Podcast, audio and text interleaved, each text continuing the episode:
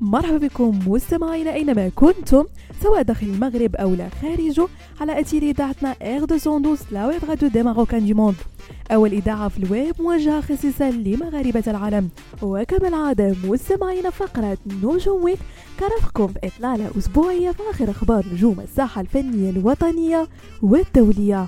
وبداية مع الفنان والممثل المغربي عبد الرحيم البرادي المعروف فنيا بعسيلة واللي دولت مجموعة من الصفحات في ال social media خبر الوفاة ديالو.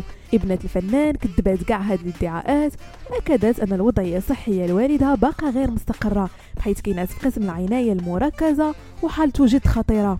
قد سبق للممثل أن تعرض لوعكة صحية حرجة خلات أفراد الأسرة ديالو ينقلوه بشكل عاجل لإحدى المصحات الخاصة بمدينة الدار البيضاء.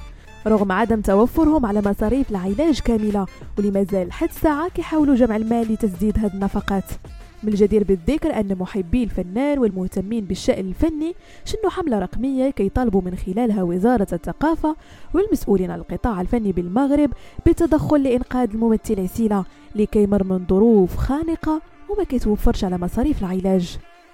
وانتقلوا مستمعين لمدينة وزان ومع جمعية صفاء لمدح المصطفى واللي كتنظم من 16 ل 18 نوفمبر الجاري النسخة الثالثة من ملتقى دار الضمانة الدولي للذكر والسماع دورة موسيقى الطوائف.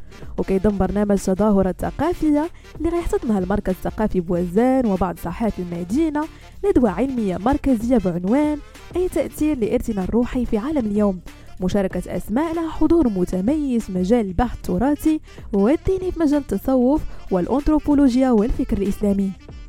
دوليا أعلنت شركة أبل أن المغنية العالمية تايلور سويفت هي ال artiste ديال عام 2023 على أبل ميوزك ذلك بعد ما وصلت الأغنية ديالها لقائمة أفضل 100 أغنية لمستوى العالم يوميا في أبل ميوزك أكثر من أي فنان آخر خلال الأشهر العشرة الأولى من هذا العام.